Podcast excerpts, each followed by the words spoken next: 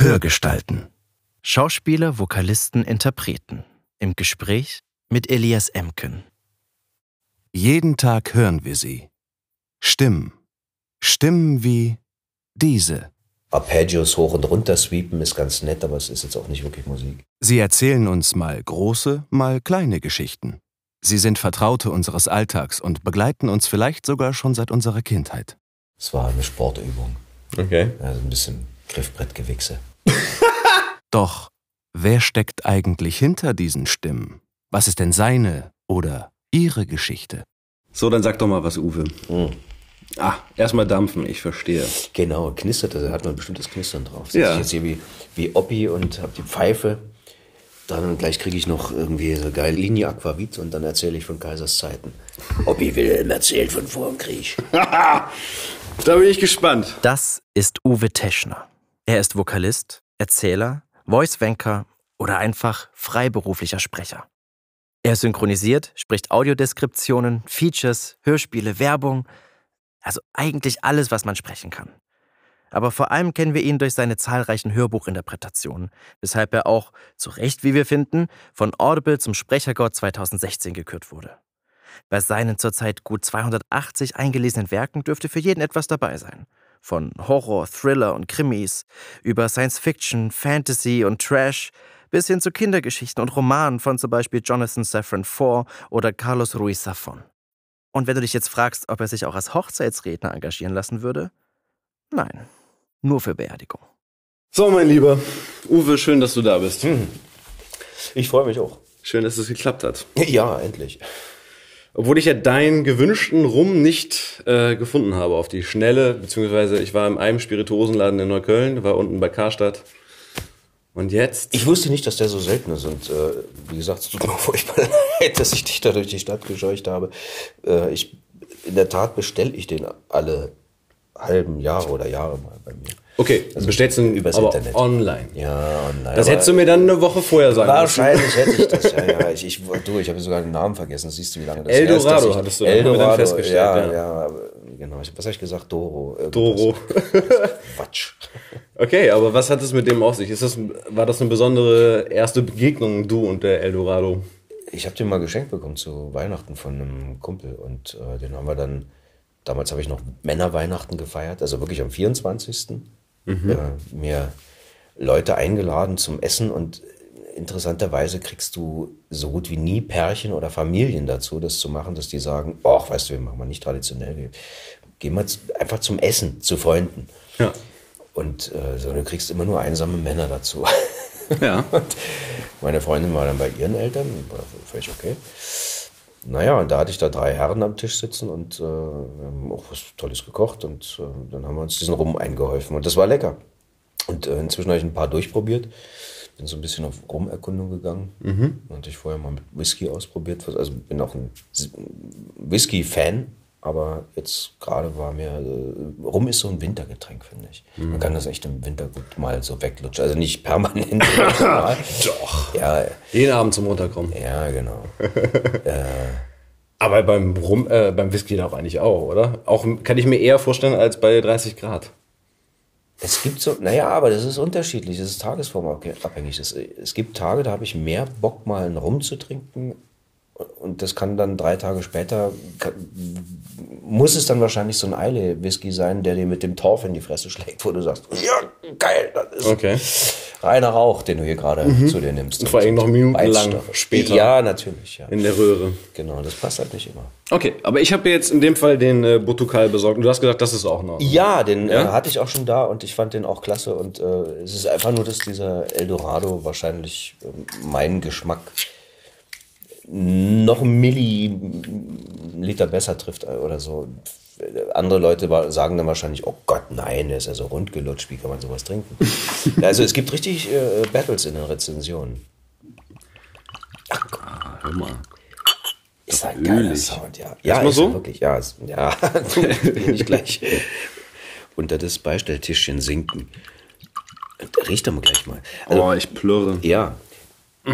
Eigentlich müsste man ihn jetzt ein kleines bisschen atmen lassen, weil meistens ist bei Rum so, dass der am Anfang eine ganz fette alkoholische Note kriegt. Da denkst du, uh, ist aber sprittig. Ich glaube, das war bei dem Portugal auch so. Und der, das verfliegt aber in einer Viertelstunde. Und dann merkst du erst, was der wirklich kann. Das ist ja wie bei Wein, da muss er auch ein bisschen atmen. Ja, das heißt, Ein bisschen Luft. Aber wir können jetzt schon sehr. Naja, wir warten da jetzt nicht. ich kann ich hier nicht. Prösterchen. Also, schön, Zum dass du da bist. ja, danke.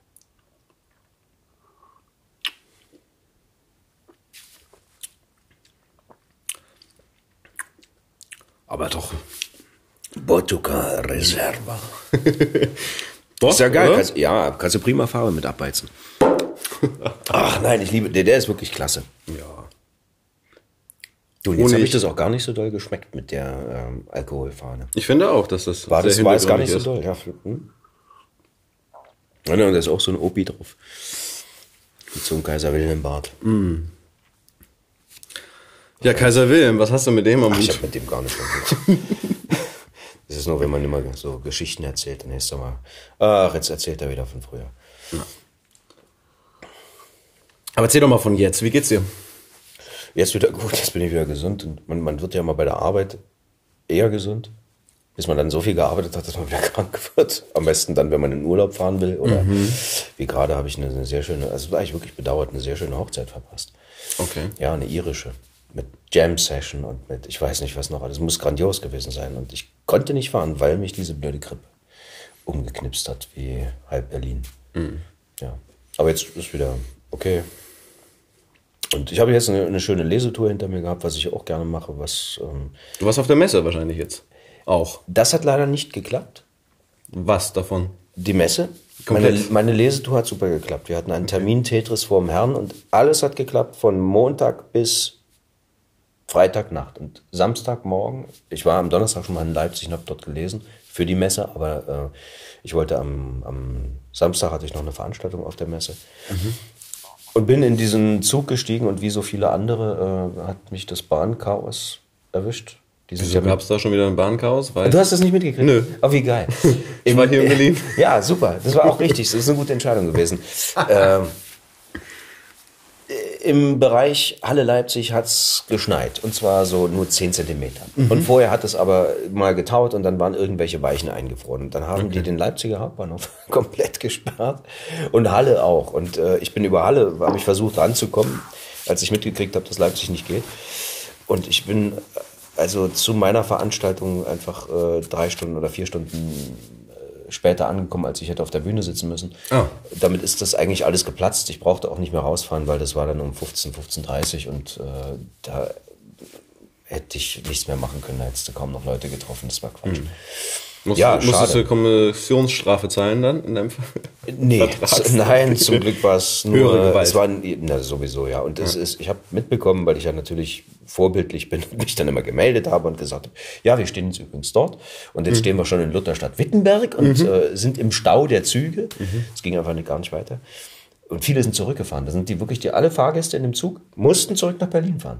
Die Mhm. sind gar nicht bis nach Leipzig gekommen. Oder umgedreht äh, von, von, von Nürnberg oder so. Da sind die wieder zurückgefahren.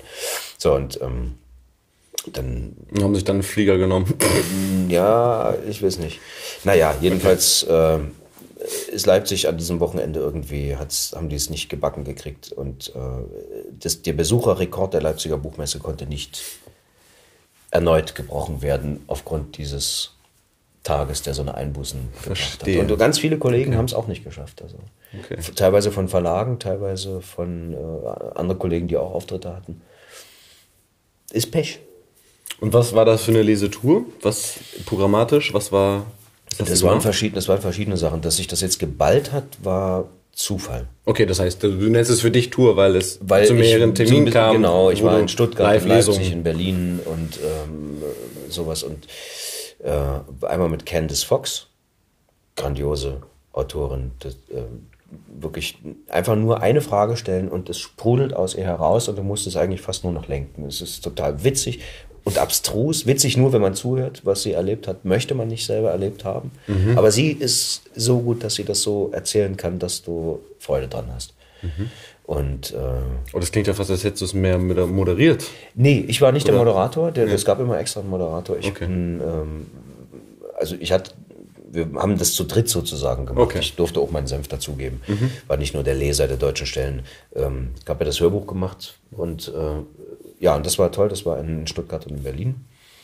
Und ähm, dann haben wir noch einen 20, 20er Jahre Krimi promotet, Christoph Feigold. Und das war für die Leipziger Buchmesse und äh, auch toll. Und in der alten Handelsbörse in Leipzig ist es ein schönes Auftreten. Hm. Du hast einen super Sound, du hast, die Leute sind sehr aufgeschlossen, äh, du hast immer gute Moderatoren, Licht ist toll, ist alles toll. Ja, nee, das, das, das macht einen ja auch glücklich und dann ist man so ein bisschen entschädigt hm. für das, wenn es vorher mal blöd gelaufen ist. Und äh, das, ist, das ist wichtig, damit man nicht nur immer im dunklen Studio hockt und man so direkte Reaktionen mal kriegt auch.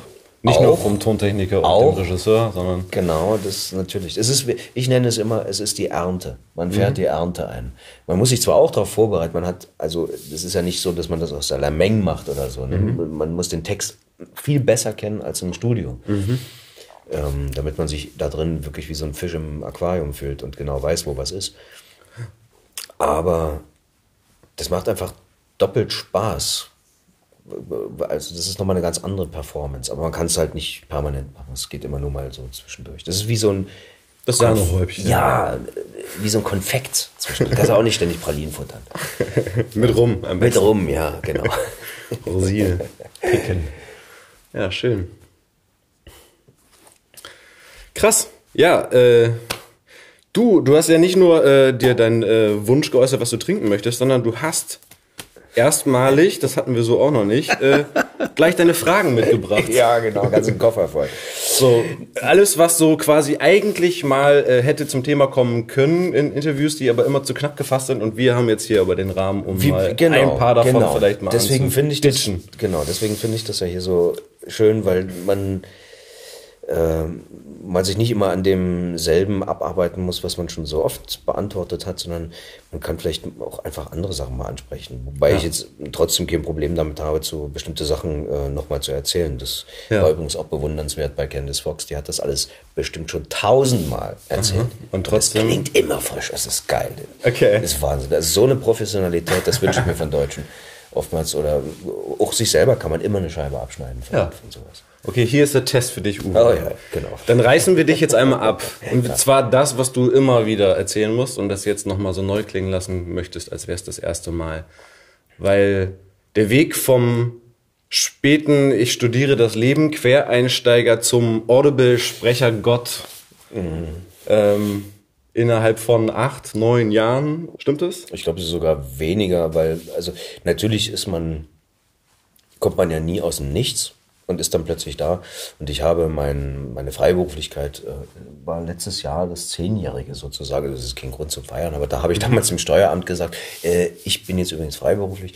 Das heißt aber nicht, dass ich da gleich davon leben konnte. Das hat, na, ich glaube 2011 eigentlich so angefangen. Mhm. Und äh, meinen hübschen Preis habe ich 2016 gekriegt, also sind es fünf Jahre und äh, ich, pff, da kann ich zufrieden sein. Also muss ich jetzt nicht, nicht klagen darüber. Man, man sagt ja mal, im Schnitt brauchst du so acht Jahre, bis du dich so ein bisschen etabliert hast.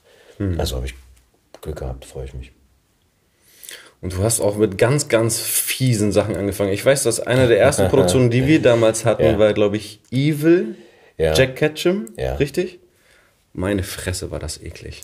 Ich habe gelitten. Wirklich? Ja. Nicht, weil ich du so scheiße warst. Im ja, Gegenteil. Natürlich. Du warst auch noch krass, äh, hatte ich den Eindruck, auch noch sehr in der Performance Spannung, aber das hat auch der Stoff so mit sich gebracht. Aber es ist ja so abgründig, weil es ist ja jetzt nicht, also ich, wir können zwei Sätze sagen, es ist mit diesem Nachbarn, den Kindesnachbarn, das also quasi von der Nachbarsfamilie im Keller gefangen gehalten wird, inklusive der Mutter, die mit ihrem Sohn diesen Jungen quält oder? Und gefangen es, hält. Es sind Pflegekinder, die von der Nachbarsfamilie zu Tode gequält werden. Genau. Ja. Es ist einfach nur widerlich. Können wir auch gleich abhaken. Aber so, so hast du theoretisch, war, also ich weiß nicht, war es das eins der ersten bei Audible, für Audible? Oder bei uns ich, zumindest? Nee, ich glaube, ich hatte ersten? schon welche davor und die waren noch viel schlimmer. Tatsächlich. Ja, und das, ähm, das, das wirklich erste für Audible war Lehman, Richard Lehman, dessen mhm. Bücher ja gefühlt eigentlich nur aus, mit jedem zweiten Wort aus Brüste bestehen. und, okay. äh, und der Rest ist Aufschlitzen und äh, Hinterbacken, die zittern, während die äh, Füße in der Luft baumeln, weil der Kopf schon wieder abgerissen wird.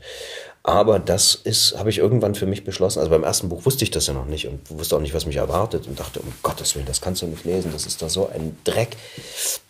habe mich da durchgekämpft und das war gar nicht so schlecht, weil, weil sich später herausgestellt hat, dass, also zumindest glaube ich, dass, dass der Mann das einfach nur absolut mega zynisch meint.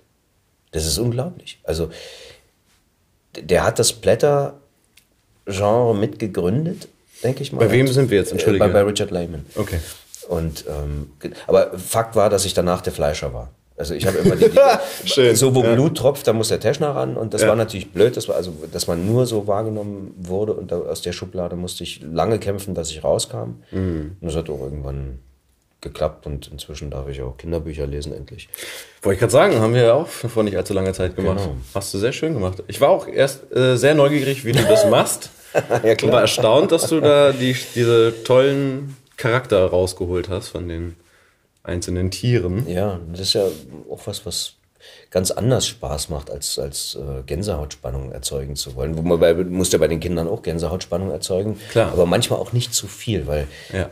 Kinder schon von Sachen geängstigt sind oder auch begeistert sind, die jetzt uns Erwachsenen, die wir schon so viel und erlebt haben und so abgeklärt sind, die uns da wirklich nur noch ein müdes äh, Lächeln entlocken. Ja, vor allen Dingen, also meine Erfahrung ist, man muss sich schnell wieder entlassen. Und vor allen Dingen, man, und, und das vor allen Dingen am. Ende musst du auf jeden Fall irgendwie positiv was äh, positiv rausgehen. Ja. Also es muss kein Happy End sein. Ich glaube, Nee, das vertragen aber- die auch, aber, aber zumindest so, dass sie nicht mit einem Cliffhanger hängen bleiben. Genau. Das geht nicht. Cliffhanger für Kinder Äh, ist- Cliffhanger ist sind ist absoluter- schlechter.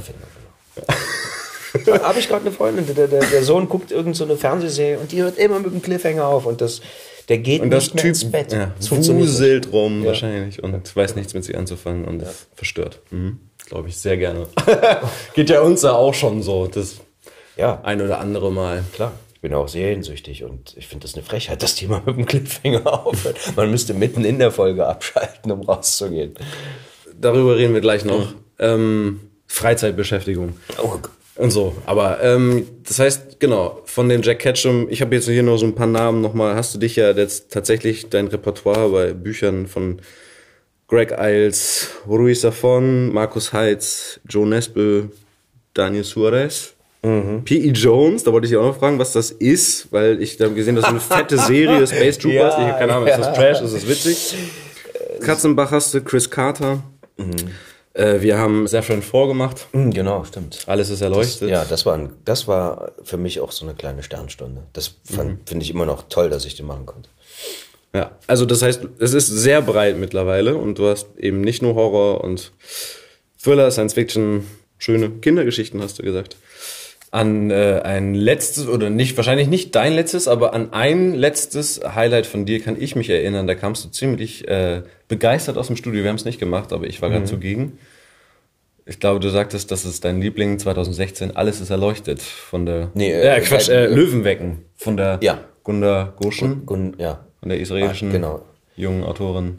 ist, ein, äh, ist wirklich in der Tat immer noch für mich ein Hammerbuch. Und ich habe es mir im Nachhinein auch angehört. Ja, Ja. wirklich? Und wie Ja. fandst du's? Das Geil. packt einen doch, oder? Es packt einen mega, aber es war, und das, ich habe dann auch, ich habe tatsächlich mal ein bisschen bei den Rezensionen auch nachgeguckt, was so die Leute schreiben. Und einer hat es tatsächlich auch getroffen. Du, es löst sich nicht auf und es ist unfassbar schwer auszuhalten. Ja. Es Weil es, also, man kann das negativ auswerten, von wegen, man schlachtet das aus, dieses, ne, so, also keine Ahnung, wie, wie, wie Schmerzpornografie oder sowas, das immer mehr auszuweiden quasi oder sowas. Andererseits habe ich gedacht, habe ich aber ewig nicht gehabt. So, so eine Art Literatur mit so einer Dichte und die das eben aushält. Also das muss ja auch der Schriftsteller oder die Schriftstellerin in dem Beispiel äh, äh, aushalten. es war deswegen so packend, weil man selber vielleicht schon mal in so einer Situation war. Also für, für alle, die es nicht kennen, muss Ja. man dazu sagen, es geht um einen Arzt, der auf einer Spritztour nachts durch die Wüste, der total frustriert unternimmt, in Eritrea umfährt. Der steht da einfach, der ist für ihn schlecht sichtbar, er knallt dagegen, der Mann stirbt vor Ort, er erkennt das als Arzt natürlich auch und er begeht Fahrerflucht, weil er Angst hat vor den Konsequenzen. Und am nächsten Tag steht die Frau des Eritreers vor seiner Haustür und hat blöderweise sein Portemonnaie gefunden, wo alles drin steht. Und er presst ihn jetzt und sagt, äh, klar musst du mir Geld geben, also bietest du mir ja selber an, nehme ich natürlich. Ähm, aber äh, was viel schlimmer ist für ihn, er muss zu einer alten, stillgelegten Tankstelle kommen und dort nachts die Volks, äh, also die, die anderen Eritreer, die eingewandert sind, Israel, und, genau, umsonst äh, behandeln. Umsonst behandeln, richtig. Ja. Und was da dann passiert ist, also schon allein die Beschreibung, wie er den umfährt und was da auch mit seinem Bauch passiert, also wie ihm alles ja. in die Hose rutscht sozusagen. Genau. Das, das, das ist so, das hat man selber schon erlebt. Du hast ja. garantiert schon mal irgendeine Scheiße gebaut und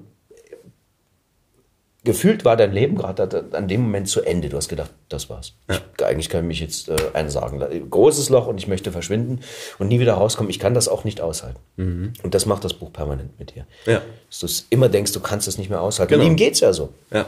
Auch das Ende fand ich unheimlich gut. Das, das nehmen wir jetzt nicht vorweg. Ja, oder willst du es? Weiß nee, ich nicht. Es ist eben kein Ende, was man erwartet. Es ist so ja. ein schönes, ungewöhnliches Ende, was sich wieder kaum jemand traut zu schreiben. Mhm. Und ich hoffe, dass sie auch ähm, genügend Bücher davon verkauft hat. Ich hoffe, dass es äh, irgendwann nachfolgende Bücher gibt. Ich glaube, die Feuilleton-Besprechungen waren ziemlich angetan, Ja, gut, wenn oder? die Feuilletonisten immer das äh, hochloben, dann heißt das nicht, dass, oder nicht heißt nicht, dass ich das verkaufe. Genau. Ne? das ist nicht gleich Spiegelbestseller. Das stelle ich ja ganz oft fest, dass die Literatur, die mir wirklich gefällt und die Hörbücher, die ich so super gerne mache, das sind nicht die, die sich am besten verkaufen. Das ist manchmal sogar umgekehrt proportional. Also so Hörbücher, wo ich denke, mh, hm, ja, das ist okay, das kann man schon mal machen. Und mir natürlich große Mühe gebe, die auch gut zu machen, ähm, die verkaufen sich wirklich wie geschnitten Brot. Und das mhm. geile Zeug, also wo ich so juble, da heißt das nicht, dass die, die meisten Fans finden. Aber ist auch okay, habe ich kein Problem mit. Man, es gibt Sachen fürs Herz und es gibt Sachen für die Miete. Brot und Lohn. Für Brot und Lohn, genau. Ja. Was auch völlig okay ist. Und ja. man muss das ja nicht schlecht machen, man muss es ja nicht äh, verraten deswegen. Nö. Ja, ein anderes Buch, an das ich mich noch erinnere, was mir tatsächlich auch sehr gut gefallen hat mit dir, war ähm, Am Ende aller Zeiten. Der, wie hat das jemand genannt? Postapokalyptischer Roadtrip mit Low-Power-Charakteren. Wow! hat aber eine ganze Menge Gehirnschmalz reingesteckt. Ja. Sehr geil.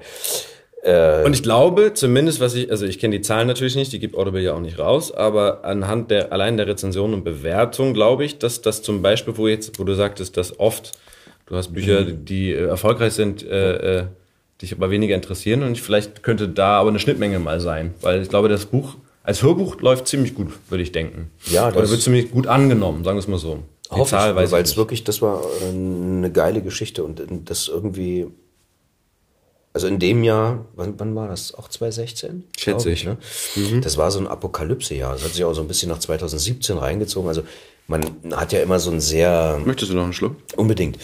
Äh, man hat ja immer so einen sehr eigenen Blick auf das, was gerade im Literaturgeschäft abgeht, der sehr gefärbt ist dadurch, was man so angeboten bekommt. Mhm. Ähm, und während dieses Jahr sind es wieder mehr Krimi und ein bisschen Science Fiction, was ich mache und äh, gemischt noch immer so ein paar Splitter von was anderem. Äh, Cozy Crime zum Beispiel, wusste gar nicht, dass es gibt.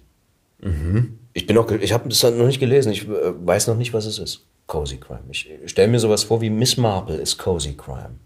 Man gruselt sich nicht zu so doll, man ist ja, kein Blut und, alles und ganz so weiter. Noch irgendwie lieblich. Ja.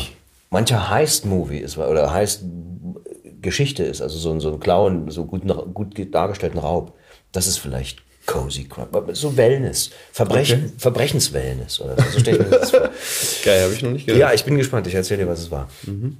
Und ähm, also dieses Jahr ist wieder viel Krimi und aber diese 2016, 17 waren sehr viele Dystopien und das, ich glaube, das bildet ja auch immer so ein bisschen ab, wie so eine Denkrichtung ist in der Bevölkerung. Wobei wir mhm. auch nicht vergessen dürfen, dass wir zu gefühlt 98 Prozent angloamerikanische Geschichten machen und das auch so eine sehr anglophile Nabelschau ist, die wir da betreiben. Also manchmal hat man noch einen Deutschen, der mithält, der im Krimi-Bereich sicherlich auch an amerikanische Vorbilder rangeht, mhm. aber es gibt so eine Sache, die ich mir wünschen würde, dass, dass man auch mehr andere Literatur mal liest aus anderen Ländern. Ich würde gern, super gern mal was Chinesisches lesen. Mhm. Auch mal wieder was Russisches, was Neueres sagen, Russisches. Ja. Aber da ist ja Science Fiction drauf. und so, da, da geht ja schon auch was. Ja, also ich habe es nicht wahrgenommen. Ich guck, ich bin ja selber Hörbuchfan und äh, höre gerne Kollegen und Kolleginnen zu. Und ähm, ich habe nicht viel entdeckt, was von woanders kommt als eben aus dem Anglo sächsischen Raum. Okay, Skandinavien ist noch dabei. Skandinavien ist natürlich noch, noch dabei, die, die wieder ein ganz eigenen äh, mhm. Ding sind, ein ganz eigenes Ding bilden. Aber Gut, Europa, Italienisch ja? würde ich super gerne machen oder, äh, oder eben Isländisch oder sowas. Also mhm. irgendwas, was ent, völlig entgegen unseren Erzählstrukturen, unseren gewohnten Erzählstrukturen ja. geht.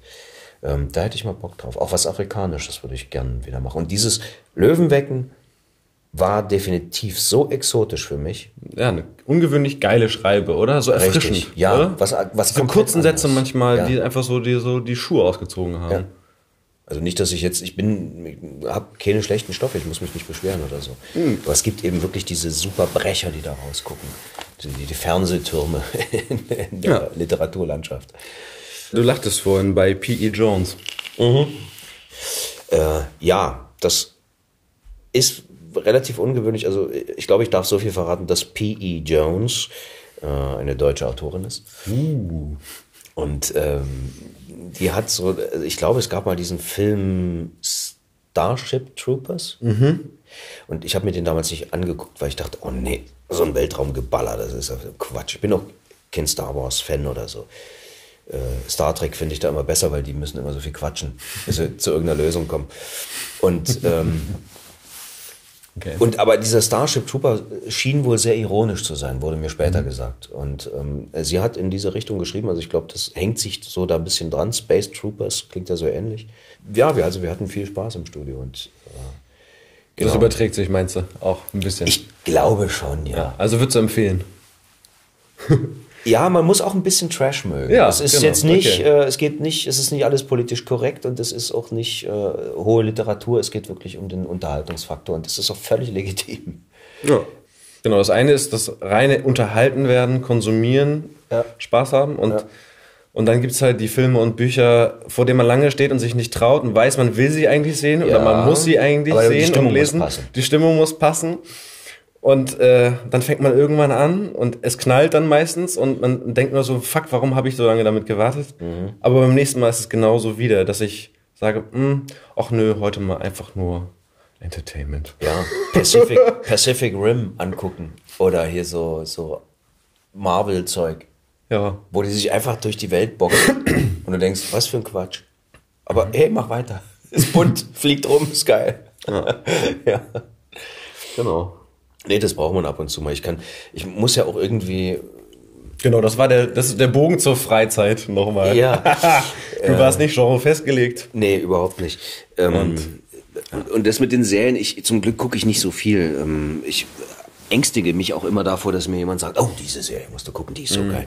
Weil dann verbrät man so viel Lebenszeit und ja. man, das kennst du selber. Ja. Ich bin froh, wenn ich gerade keine Serie habe. Mhm. Und äh, wenn die nächste Staffel noch nicht irgendwie wo gezeigt wird, weil sie vielleicht noch nicht fertig gedreht ist oder so. Das ist okay. Und meine, meine Filmwunschliste ist ewig lang. Und ich guck, mach da immer fleißig, tippe ich mir irgendwo was ein oder sehe mhm. das am, am Anschlag hier York-Kinos, was da wieder kommt. Aber das ist Quatsch. Ich, äh, wenn es irgendwann dann mal bei Prime, Netflix, bla bla kommt, dann kann man sich dann zieht man sich's rein. Und ich kann nur lange am Stück gucken. Das ist so das Problem. Mhm. Ich kann ohne Probleme 14 Stunden Fernsehen gucken. Keinen, das interessiert mich gar nicht. Also. Da fällt mir nur ein Zitat von meiner damaligen Philosophieprofessorin ein, die sagte, akzeptieren Sie einfach, dass Sie 90 Prozent oder 95 Prozent in Ihrem Leben verpassen. Und dann ist alles, und dann ist es gut. Ist dann ist es, dann ist es, dann können, dann bist du gelassen. Ja. Also, ja, weil ich kenne ja genau diesen, also ich kenne auch diesen Drive und diese Listen von, von Büchern oder so oder von Filmen und ich denke so, hey, meine Fresse, aber ich meine, wir arbeiten auch eine Menge und irgendwie gibt's auch noch Freundin und Familie und, ja. und dann gibt's auch noch Musik und dann so, ja. man möchte also selber eben noch in der Lage sein, selber zu produzieren und kreativ zu sein. Und das, diese Waage ist einfach wahnsinnig schwer zu halten. Ja. So. Und äh, also bei mir gibt es dann auch einfach manchmal, dass ich frustriert bin und denke so, fuck, Alter. Und dann kommt wieder dieses äh, Detox von Medien und irgendwie sich mal so entsagen. Ja, wahrscheinlich so. wäre das sogar klüger, aber manchmal das, ist es leichter, dem Teufel nachzugeben und zu sagen, ich kann sowieso nichts Produktives gerade mehr schaffen. Ich kann das stimmt, auch genau. meine Buchhaltung ist, setzen ja. oder so. Ich kriege nichts mehr gebacken, also glotze ich jetzt irgendwie. Ja, aber dann sollte man auch einfach vielleicht mal schlafen gehen, zum Beispiel. Also wirklich Regeneration. Oh, Nein, aber ich, Doch, ich, du hast ich, ja recht und das würde ich, ich gerne weiß, können. Und ich, ich habe das nämlich genauso so. Aber dieses, dieser Scheiß, ich, hab, ich laufe nur noch auf 30 Prozent, aber ich brauche jetzt irgendwie in diesen zwei Stunden abends für mich Zeit, aber ich werde es nicht, ich bin nicht mehr in der Lage, eben jetzt noch kreativ zu sein und brauche auch kein Projekt mehr aufzumachen, weil dann ja, hört es nicht auf und ich komme morgen nicht raus. Ja, das stimmt.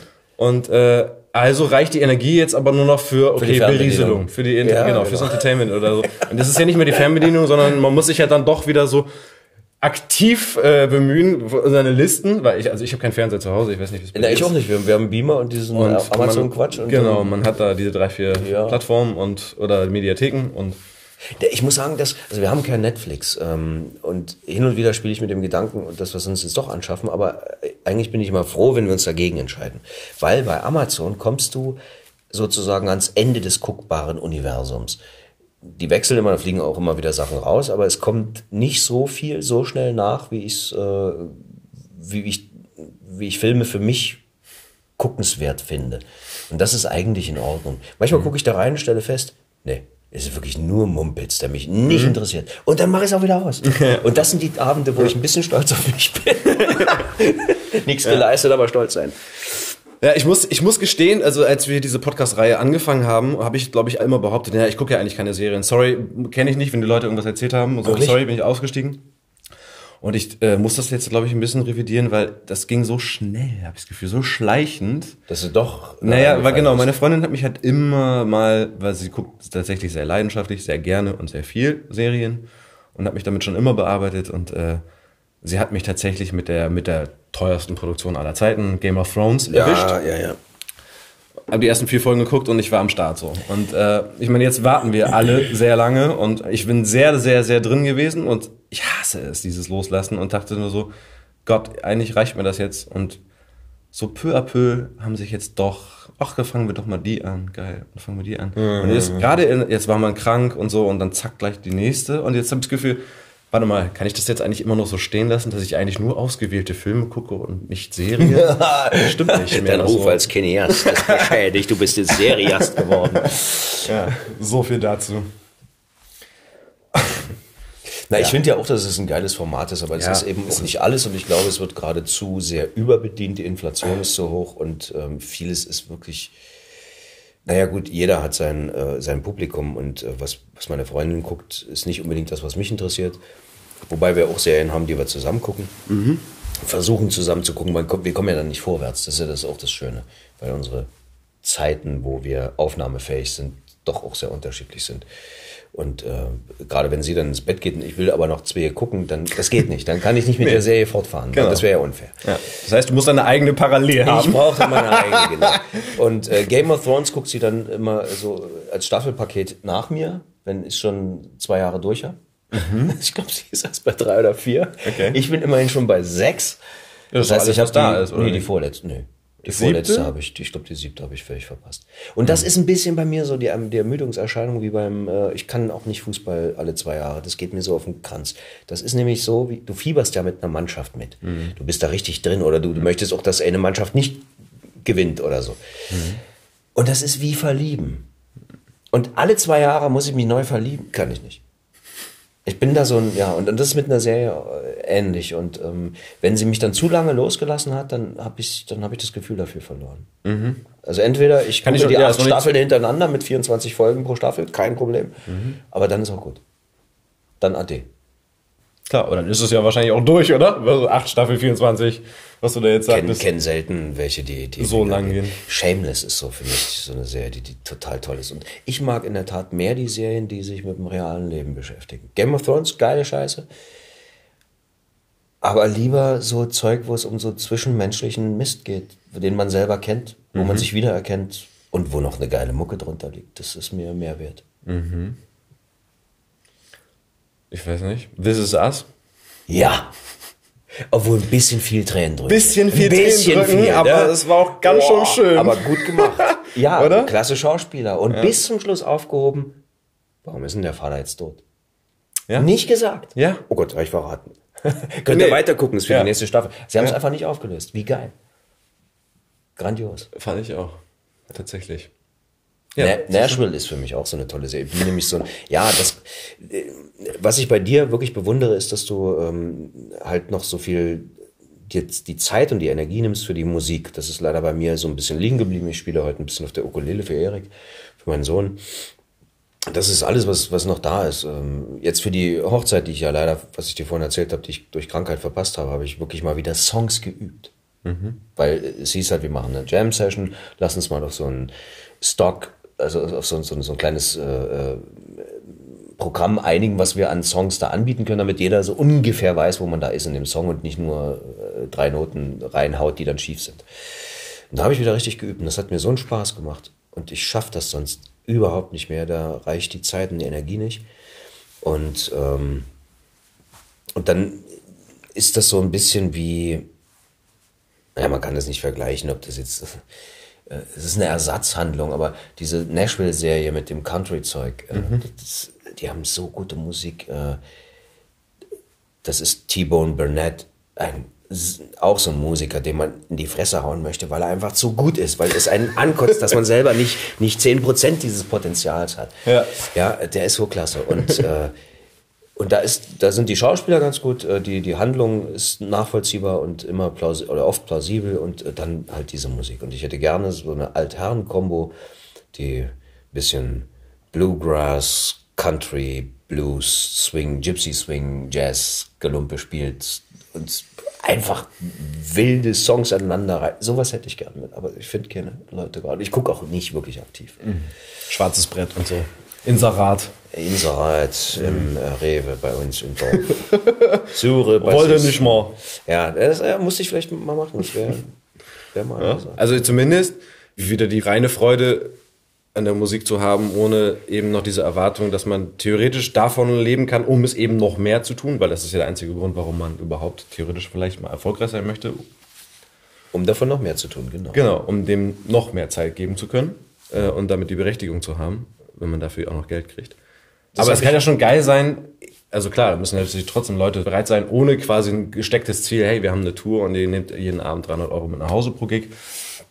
Aber äh, locker, flockig alle 14 Tage oder 10 Tage einen Raum zu finden und zu entwickeln. Einfach nur der Freude willen. Ja. Wir haben früher äh, oftmals mit der Band gesagt, also die, die Bandkosten müssen reinkommen. Also dass du mhm. nicht immer so ein Verlustgeschäft hast. Dass du dir mal ein paar neue Seiten leisten kannst, dass du die Proberaummiete zahlen kannst und äh, naja, die, die, die Fahrtkosten äh, irgendwie so raus. Das muss, das muss schon drin sein. Ähm, man muss nicht in den Klar, aber das, Charts genau, irgendwie das spricht ja davon, dass du, dass du tourst oder spielst, Auftritte machst. Genau, richtig. Das, Klar, das die müssen sich auf jeden Fall refinanzieren, ja, keine Frage. Das wäre toll. Naja, mal gucken. Ich, äh, Musik ist ein Hobby geworden. Irgendwann musste ich es begreifen, dass es nichts ist, wovon ich leben kann. Es ist auch okay, das ist nicht schlimm. Ähm, und es wird auch eine Zeit kommen, wo ich nicht mehr so viel arbeite, wie ich jetzt arbeite. Vielleicht, weil ich es nicht mehr kann. Das ist auch mal so eine Frage, dass man nicht weiß, äh, welche Angebote kommen. Ähm, und dann mache ich halt wieder mehr Musik. Also ich sehe es jetzt nicht als so schlimm. Und ich muss nicht mehr der Flitzefinger auf der Gitarre sein. Also irgendwie Malmsteen, Arpeggios hoch und runter sweepen ist ganz nett, aber es ist jetzt auch nicht wirklich Musik. Es war eine Sportübung. Okay. Also ein bisschen Griffbrettgewichse. naja. Hin.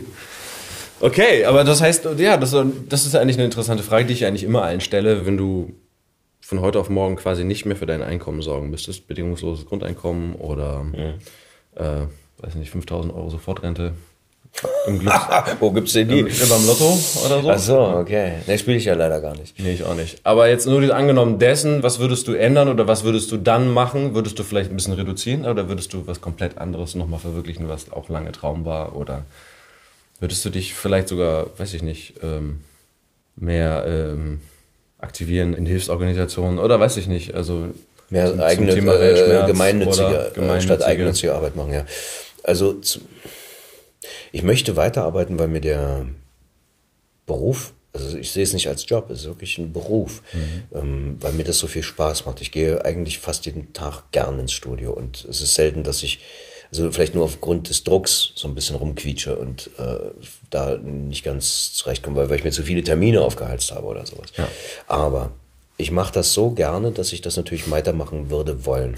Natürlich, wenn man finanziell jetzt nicht mehr äh, alles annehmen muss, ist das eine tolle privilegierte Situation.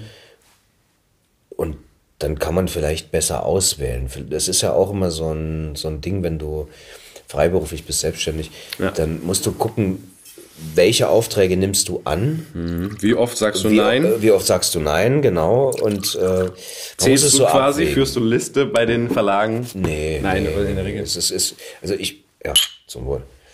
Geile Soße. ähm, es gibt wirklich Sachen, die sind mir zu doof, die will ich nicht machen. Mhm. Und da habe ich auch kein Problem, dahinter zu stehen. Und äh, es gibt manchmal Sachen, da lasse ich mich breitschlagen aus diversen Gründen. Und äh, hin und wieder gibt es auch Sachen, die klingen in der Beschreibung ganz toll und ich schaffe es immer erst nicht, die zu lesen vorher und mhm. äh, stelle dann halt eine Woche vorher, wenn ich es dann abends zu Hause mir so reinziehe, stelle ich dann fest, oh Gott, was für ein Quark. Aber das ist auch nicht so häufig. Wirklich, wie gesagt, ich bin jetzt, ähm, ich muss nicht jammern von, von dem, was ich angeboten bekomme. Und so wie ich da reingekommen bin, dass ich irgendwann Stimmen entdeckt habe, dass ich dann irgendwann angefangen habe, damit das ernster zu verfolgen und mhm. mich da selber auszubilden oder auch den Unterricht zu nehmen später. Ähm, auf, so wird dann irgendwas anderes kommen. Und ja, ich kann mir vorstellen, dass ich eine ganze Menge noch mehr anderes im Leben machen kann, für mhm. was jetzt keine Zeit ist oder so. Ähm, das ist kein Thema. Und äh, du hast natürlich völlig recht das steht bei mir leider, muss ich ganz ehrlich sein, gerade sehr weit hinten, ähm, so eine gemeinnützigen Sachen zu machen. Ähm, in dem Dorf, wo wir jetzt wohnen, also das ist so Halbland, das ist kein echtes Dorf, äh, da ist so viel Zuzug, dass es wieder sehr anonym wird. Mhm. Ich hätte aber Bock in der Siedlung, wo wir wohnen, mit dem idyllischen Namen Waldheim, mhm.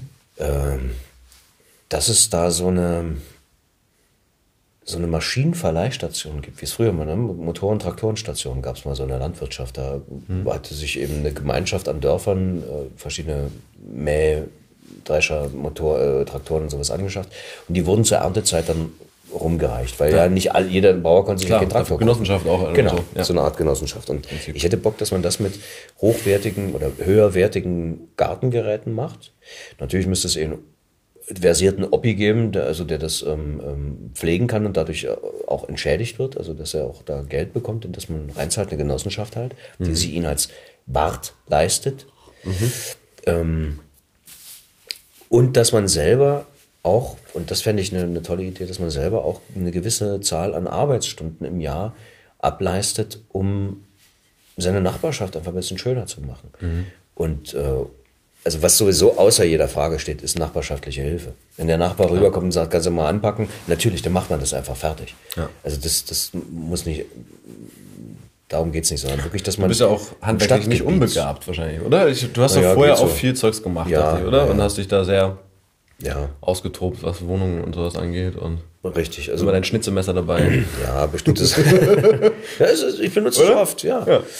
Bestimmte Sachen kann man dann, äh, an bestimmten Sachen wächst man. Jetzt gerade habe ich äh, versucht, was zu bauen, was, also so, so mit vorgealtertem Holz und so einem ganzen Quatsch und verschiedenen, verschiedenen Lasurtechniken. Das hat nicht so gut geklappt. Mhm. Aber da muss man sich eben dann so lange dahinter klemmen, bis das Ergebnis stimmt. Und das finde ich auch geil. Also da habe ich bestimmt 20, 25 Stunden dran verballert an einem Stück Holz. Zum Schluss ist es dann einigermaßen geworden, aber ich glaube, das nächste Mal probiere ich noch ein paar andere Sachen damit aus. Und hm. das, äh, ja, dafür braucht man Zeit. Genau, das heißt, du würdest ein bisschen reduzieren, mehr auswählen. Ja. Genau, aber im Prinzip, ja, das habe ich ja, das merke ich ja auch. Weißt du selber, Und das geht genau. bei allen eigentlich, die man hier kennt. Ja. Also, sie sind unfassbar dankbar, dass sie es machen können. Und mhm. es ist. Naja, genau, wenn ja der Druck Endes nicht überhand nimmt und man sich äh, genau diese Work-Life-Balance in der freischafflichen Arbeit äh, es irgendwann lernt, damit umzugehen, nicht alles mehr anzunehmen und auch zu wissen, es wird trotzdem weiter nachgefragt. Genau. Um tatsächlich einfach eine Balance zu finden und ja. Uwe, wir müssen mal auf deinen Fragebogen hier Ach Gott, ja, kommen. Aber wir sonst. Geschafft. Eben. Ich wollte dich ja nicht entlassen, ohne dass ja. du mal deine Fragen hier geklärt hast. Und zwar. Ja, genau, jetzt. Ich springe einfach mal rein hier. Äh, du hast mal gesagt, du seist ein Erzähler. Was macht einen guten Erzähler aus? dass er sich selbst in den Dienst des Textes stellt und dass du am Ende als Konsument oder als Hörer oder was auch immer gar nicht mitbekommen hast, dass dir das jemand erzählt hat, sondern dass du denkst, du hast diese Geschichte gesehen, empfunden oder sonst was. Also mhm. das ist das, was ich versuche, was nicht jedem unbedingt genehm sein muss. Ähm, es gibt welche, also ich bin ja selber Stimmenfan und auch ich mag geile Stimmen, die einfach, Klar. die so richtig knallen, ja, das ist schon was Geiles, aber das ist nicht mal die halbe Miete, im, im Gegenteil, das ist so die ersten fünf Minuten und wenn dann kein Gehalt in die Geschichte kommt, dann langweilt es mich. Also wenn, mhm. Das hat was damit wenn zu tun. Eitelkeiten in den Vordergrund kommen. Genau, wenn du ja. deine, nur auf deiner Stimme rumreitest, dann ist es so ein bisschen Onanie, Stimmonanie. Und darauf stehe ich jetzt nicht so und ähm, das, also wie gesagt, ich bin Voice Wanking. Ja. okay. I'm a Voice Wanker. Ah. Ja, also ich finde es, ähm, ich finde das geil, wenn, wie gesagt, wenn ich äh, nicht mitbekomme, was mir oder wie es mir dargeboten mhm. wird, sondern ich das Gefühl habe, es ist einfach in mir entstanden als Bild. Mhm. Und ich glaube, es gibt halt auch noch so in der Tat Unterschiede, die ich jetzt noch nicht so ausgelotet habe. Als Interpret macht man was anderes. Ähm, es ist so eine, wie eine andere Sparte oder so.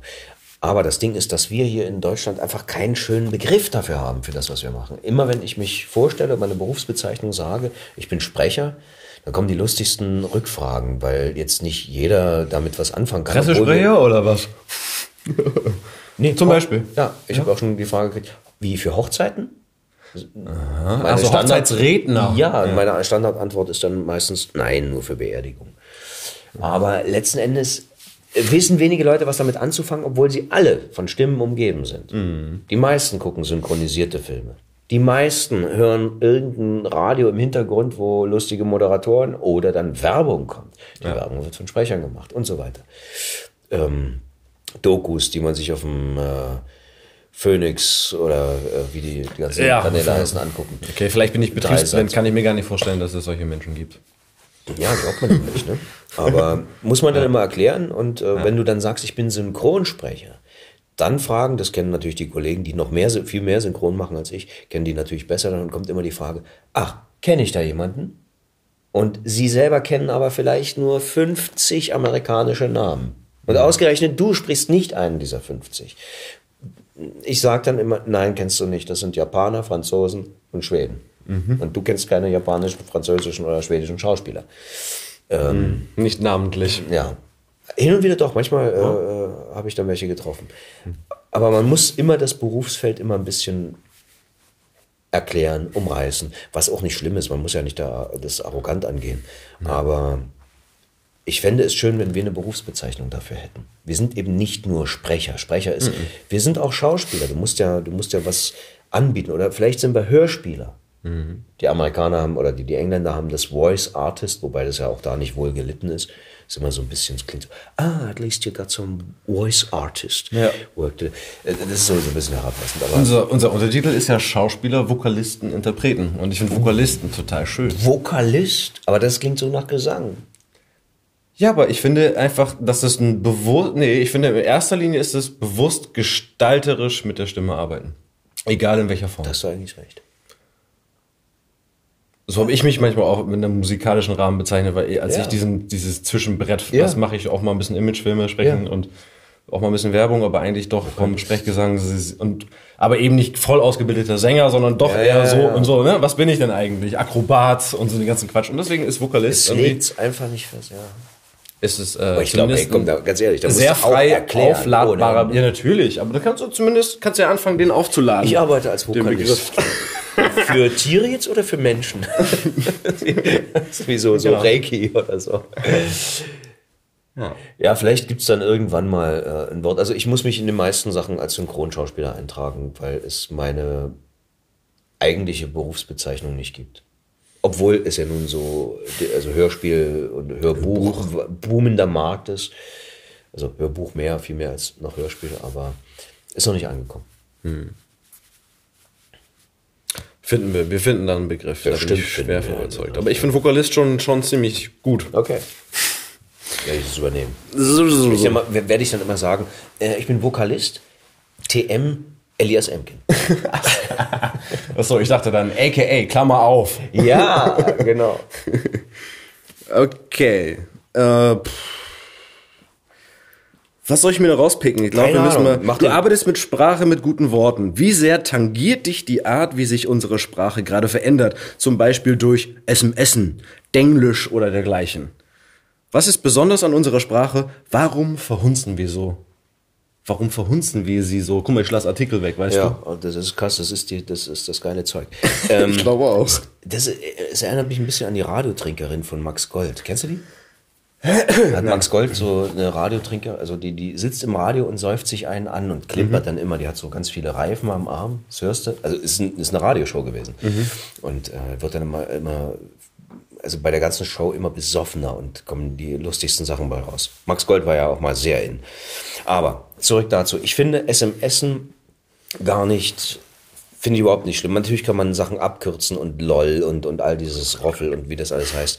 Ähm, das ist inzwischen schon eine Kunstform geworden und es ist nicht lange genug Mode, dass es eine Sprache kaputt macht oder sowas oder, oder total umbiegt. Ich finde ja eher, dass SMS was Tolles ist. Früher, als es noch richtig Geld gekostet hat. Mhm. Ich meine, heute schreibe ich auch SMS, die sind drei SMS lang, mhm. weil ich mich nicht mehr kurz fasse. Aber als ich noch Taxi gefahren bin, da saß ich da und da hatte ich gerade so eine, äh, naja, hatte ich eine Flamme.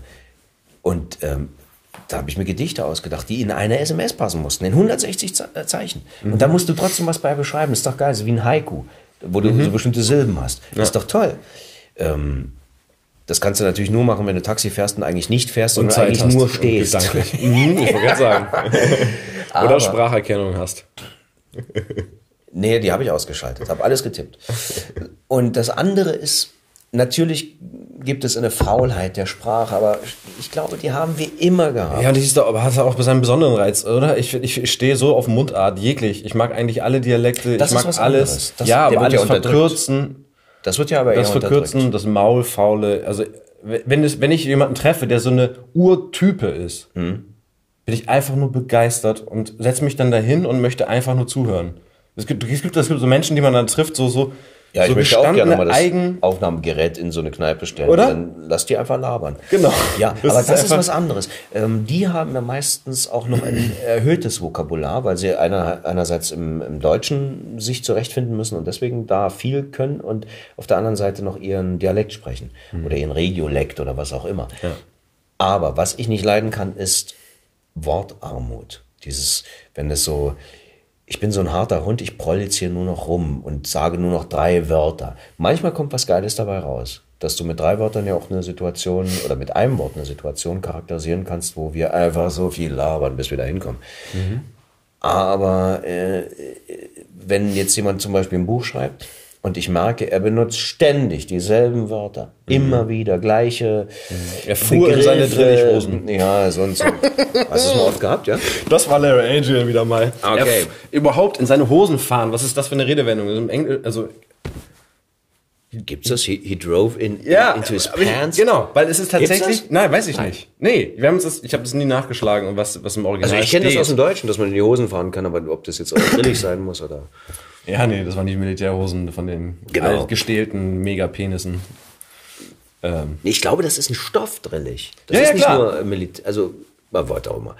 Jedenfalls, ähm, finde ich nicht, dass äh, Sprache entwickelt sich ja und, und, und ja, also und deswegen finde ich es auch nicht so schlimm, dass irgendwas anderes passiert. Aber es ist nun so, dass wir alle mit was bestimmten, mit einem bestimmten System aufgewachsen sind. Du, glaube ich, mehr deutsche Rechtschreibung als ich aber trotzdem hast du noch genügend Alter abgekriegt, so dass du immer wanken wirst in bestimmten Situationen und mhm. nicht so richtig weißt, was jetzt richtig ist. Oh, Zeichensetzung, ne? Also Kommata ändert Kommata. sich ja auch Ich schreibe das immer mit, das, das mit dem scharfen S, also mit dem SZ mhm. und nicht mit Doppel-S. Sie haben ja jetzt das große SZ auf der Tastatur haben sie entwickelt. Also was heißt vielleicht auch schon ja, seit fünf oh. Jahren, keine Ahnung. Auf jeden Fall kannst du es äh, benutzen. Oh, wie geil. Shortcode habe ich jetzt nicht im Kopf. Ein großes SZ. Ja. Ob es das nur gebraucht, aber ist egal, gibt's, ist schön. Ähm, Na, für Kapitalschrift, wenn du jetzt mal ein, ein, Wort schreiben willst mit Großbuchstaben, stimmt. dafür ist es halt geil. Das war immer stimmt. gestalterisch und total nervig. Ja, für die ganzen designer ist, Genau. Dass ja. du in allen Maßen, wenn alles mal fett sein soll, ja. du, du, kein großes SZ hast. So, da, da darum ging es eigentlich. Weil ich meine, es gibt ja kein SZ am Anfang, deswegen ist es eigentlich nee, immer, ja. war es immer hinfällig. Stimmt. Genau, es ist eigentlich nur ein gestalterischer Bonus. Ich habe mal selber, ganz am Anfang, habe ich selber produziert Die Haie der Großstadt. Auch ein schönes Buch, was ich gerne für einen Verlag machen würde ähm, wollen. Und da musste ich, da hatte ich so eine, so eine super große Schrift, so Kino, Herald, bla bla. Und da konnte man Großstadt nicht mit SZ schreiben. Das waren dann 3S. Sah das scheiße aus? Mm, dieser Schifffahrt. Wow, damit kannst du mich jagen. Ist nicht ja. mein Ding, echt. Und we weißt du, wo mein, also wo ich mich lange geweigert habe, mittlerweile habe ich es akzeptiert, aber ja. das PH fürs F, also umgekehrt. Ja. Bei ganz viel, also ich, ich habe ich hab das Gefühl, ich habe noch zehn Jahre länger Fotografie mit PH geschrieben. Nein, nicht nur du.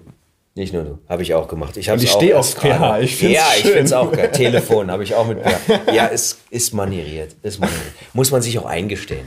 Ja. Manchmal mache ich es noch. Wenn es in den Text passt, ich mal eine Mail schreibe, die so einen Briefcharakter hat, mhm. dann schreibe ich es auch noch mit PH. Aber ansonsten, ach fuck. Fuck mit PH ist auch nicht schlecht. Gibt's auch schon. So wie, es war mal eben so, Fat, ne? Wenn man Fat geschrieben hat mit ja. PH. Ja. So aus der Dub-Szene. Ja. ja. Fuck mit PH, schön. Okay, ich pick mir noch einen hier pick raus einen und dann müssen wir mal. Äh, ja, dann müssen wir hier Tacheles reden. Dann müssen wir, nee, dann kommen wir mal zu deiner mitgebrachten Erzählung. Ah ja. Okay. Ja, weil sonst äh, sprengen wir ein bisschen den Rahmen. Mhm. Ich suche jetzt mal hier, du kannst mit Wikipedia aufräumen, das finde ich gut.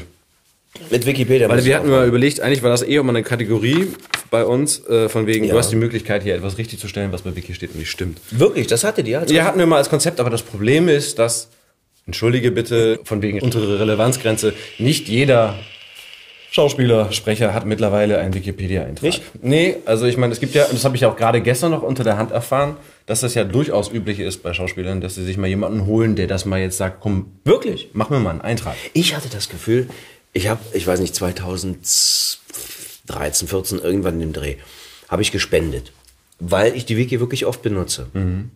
Und es macht mir großes Vergnügen, immer die Diskussion zu lesen. Das ist, das ist eigentlich informativ über den Artikel. Ich bin enttäuscht, wenn es keine Diskussion gibt. Mhm. So. Und dann habe ich gespendet und irgendwie habe ich äh, dann nach einem Vierteljahr wahrgenommen, dass es einen Artikel über mich gibt, dann irgendwann mal irgendwo angezeigt wurde. Und äh, ich glaube, den gab es vorher nicht. Und ich weiß nicht, ob es was damit zu tun hat, aber plötzlich war er da. Und dann habe ich ihn natürlich gelesen. Man ist ja neugierig und ja. denkt sich, oh, wo habt ihr jetzt oder was schreibt ihr da so? Und ja, in muss ja alles belegt sein. Natürlich muss alles belegt sein. Von meiner Webseite. Klar, aber mittlerweile ja auch von, weiß nicht, Audible, Synchronkartei. Äh Irgend sowas, ja. Und da steht drin, dass ich äh, Russisch, ja, genau. Italienisch genau. und Englisch spreche. Genau. Wie leicht fällt es dir, Sprachen zu erlernen? Welche Sprache würde dich noch mal reizen? Das ist nämlich die Frage. Ach, das ist auch die, steht. ja, genau. Aber genau, erstmal Englisch, Russisch und Italienisch. Genau, und äh, das, das stimmt gar nicht. Also ich, ich äh, komme mit Englisch irgendwie ganz gut zurecht. Ich ähm, radebreche mich mit Italienisch auch in Sizilien durch die Gegend. Das Ding ist, ich habe lediglich äh, in meiner Setcard, also auch Sprecher haben eine Setcard, kennst du ja. selber. Du sagst halt, was du gut kannst.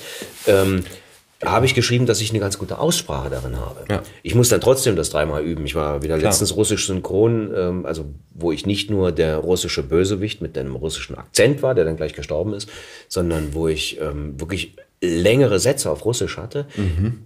musste ich es raushören, was der im Original spricht. Okay. Boah, das, das hat Spaß gemacht, es war geil, aber das ist eine Weile her, dass ich das, das letzte Mal gemacht habe. Und, ähm, aber du hast es trotzdem noch schriftlich vor dir gehabt? Nein. Es hatte Wie, keiner rausgehört. Was? Ja, es gab diese Sätze nicht. Ich habe es dann da erst mir zusammengekaspert und ich glaube, ich habe auch nochmal einen Telefonjoker angerufen. Weil so viel Zeit war beim Synchron? In dem Fall musst du dann so viel nehmen, ja. Hm. Weil, weil es geht ja nicht wow. vorwärts. Ja. Genau, also die hatten, normalerweise haben die Leute dafür. Ja. Und hatten sie in dem Fall nicht. War nicht schlimm, ich habe das als Herausforderung gesehen, Komfortzone mal wieder verlassen. Und das war geil, es hat Spaß gemacht und ich glaube, ich habe es auch nicht allzu schlecht hingekriegt. Ähm, dass ich zumindest auch verstanden habe, was er sagt und das dann irgendwie noch umsetzen konnte, weil du musstest halt das alles nochmal machen. Aber die haben so einen Slang drauf. Und wenn es Amerikaner, also eingewanderte Russen in Amerika sind, mhm. klingen sie sowieso komplett anders. Das mhm. hat nichts mehr mit Russisch zu tun, also mit dem Russisch-Russisch. Mhm. Ja, also das, ich kann das nicht perfekt sprechen, um Gottes Willen, ich bin da weit weg und Russisch ist bei mir lange her, ich habe es natürlich in der Schule gehabt. Was geblieben ist, ist eine Faszination für die Sprache ähm, und ist, dass ich bestimmte Sachen ganz gut aussprechen kann und sie deshalb gerne mache. Genau. Du, das heißt, genau, das, du bist sehr pedantisch in deiner Vorbereitung und rufst, äh, scheust dich auch nicht, die Botschaft anzurufen. Hast du mittlerweile deine festen Kontakte? Naja, nee, nee, die wechseln leider immer. Ich hab, äh, war witzig, für, für ein, irgend so ein Buch habe ich mal Khmer gesucht, was jetzt auch nicht in, in, Berlin so häufig ist, dass man das jemanden spricht, der Khmer, oder jemanden trifft, der äh, Khmer spricht. Und dann habe ich jemanden ich gefunden. Ich stehe auf dem Schlauch, hilf mir. Thai. Also Leben in einer die Roten Khmer ist als Begriff zumindest noch, äh, mhm. hat man gehört, ne? So, die waren politisch, die, haben sich Marxismus auf die Fahne geschrieben, haben aber einen Haufen Leute abgemurkst. War nicht keine nette Veranstaltung. Ähm, das ist was ganz eigenes, eine eigene Sprache, ist ein eigenes Volk, mhm. die irgendwo so im Gebiet Laos, Thailand, äh, da irgendwie rumleben. Mhm. Äh, was jemanden, war das? Ja, genau, was war das? Khmer. Dann habe ich jemanden gefunden, der hat mir meine Begriffe auf Khmer auch gesagt und übersetzt und hat gesagt, das ist richtig oder das ist nicht richtig. Und ich wollte mich bei ihm bedanken, mhm. nachdem die Produktion vorbei war, nachdem das Buch raus war, wollte ich mit einer CD da vorbeigehen. Da gab es ja schon nicht mehr. Zurück, ab in die Heimat. Hat er vielleicht irgendwas gemacht oder ich weiß es nicht. Also es ist, man, man hat die Leute, die man sich schön ins Telefon einträgt, die sind nicht für die Ewigkeit gedacht. Weiß aber dann, zumindest geht irgendjemand Neues dann unter dieser Nummer dran, ja, oder? Ja. Das schon, oder? Die Nummer wird so, neu vergeben. Bei der Botschaft, ja. ja. ja. Manchmal ja. Aber ich sammle in der Tat, äh, ich finde es gut, so einen Stamm zu haben. Ich finde es auch wichtig, dass die Studios einen Stamm dafür haben, dass man immer eine Möglichkeit hat, jemanden zu fragen. Auch mal für exotische Sprachen. Synchronbuden sind da immer äh, ganz gut. Haben wir noch Zeit? Um Gottes Willen, wir quasseln hier wie die kaputten. Äh, Zeit wofür? Möchtest du noch was trinken? Nein, äh, ja, aber. Du musst auch noch äh, lesen. Ja, ich muss ja noch lesen, genau. also, genau. Äh, wir haben uns Mühe gegeben. Wir haben zumindest drei von deiner äh, Ist doch super Frageliste schlecht. beantwortet. Geil. Oder drei mehr ja. abgehakt. Sehr schön. So. Okay, dann knallharter Übergang zu dem, was du jetzt mitgebracht hast. Ich ja. weiß von nichts. Nee, du weißt von nichts. Ist Willst du was vorher zu sagen? Ja, ähm, Davide Enya, So auf Erden, habe ich vor, ich glaube, drei Jahren war das ein Buch, was ich im Urlaub gelesen habe, weil das sind die einzigen Möglichkeiten, wann ich mal was für mich lesen kann. Und das Problem ist, dass ich meistens dann irgendein Buch habe, wo ich denke, scheiße, das musst du einlesen, das ist so genial. Äh, das muss nicht immer stimmen, aber ich würde das wirklich gerne machen. Vielleicht ist es dann so eine Sache, die man mal selbst produziert. Mhm. Muss man mal gucken. Äh, macht der hier Erich. Der Erich hat das Der Erich gemacht, produziert ja immer äh, so Sachen selber und das ist vielleicht nicht so blöd, dann kann man die Sachen machen, die man schon immer machen wollte. Ja. Und wenn man kein Geld damit verdient, naja, du hast drei Wochen Arbeit und äh, 10.000 Euro versenkt, aber. Oder? Ja, aber genau so war das ja auch mal ursprünglich in diesem Konzept gedacht, dass derjenige äh, einen Text oder ein Buch mitbringen kann, was er unbedingt gerne mal hätte umgesetzen wollen. Und so gibt es zumindest mal die Möglichkeit, eine Probe davon ja, genau. zum Besten zu geben. Äh, ich muss wahrscheinlich jetzt noch was dazu sagen. Ähm, Vielleicht. Aber eigentlich auch nicht. Es geht um Davidu. Das, ähm, David ist, ist ein Junge aus Sizilien, der in Palermo, der Boxer wird. Hm. Und natürlich hat auch der wieder so eine Vorgeschichte und äh, die Großeltern spielen eine große Rolle. Ähm, er hat einen Großvater, der nie was sagt und der selber nicht boxt, aber trotzdem sehr viel mit dem Boxen zu tun hatte und der letzten Endes seinen Davidus Vater ausgebildet hat äh, mhm. als Boxer. Okay. Und ähm, der ist aber schon verstorben. Und also es ist so ein bisschen Familiensaga und es ist ein schönes Gesellschaftsgemälde von Palermo. Wann spielt? Aus den. Genau. Na, ich glaube, es sind die 80er, die mhm. wir hier haben. Also zur Rambo-Zeit. Entschuldige den Vergleich, aber irgendwie kam mir der sofort. Okay, nee, das hat mit Rocky gar nichts zu tun. Die, die äh, Ro ganz, Rocky, Mann, äh, mein Hirn. Ich, ich, ja, ja, ich meine natürlich, aber der ja, erste und so ich, ist halt trotzdem geil. Ja, ja, Kaum. ja. Aber er funktioniert ganz anders. Und ja, hat, ich, ich, will überhaupt, ne, genau. Wir Sorry, hören einfach, ich, äh, wir hören einfach mal rein. das jetzt. Ja, genau. Ich, das erste Bild von der Piazza war, dass Polara über Geruso gebeugt war, Stirn an Stirn. Warum nur ist Geruso nicht zu Hause geblieben?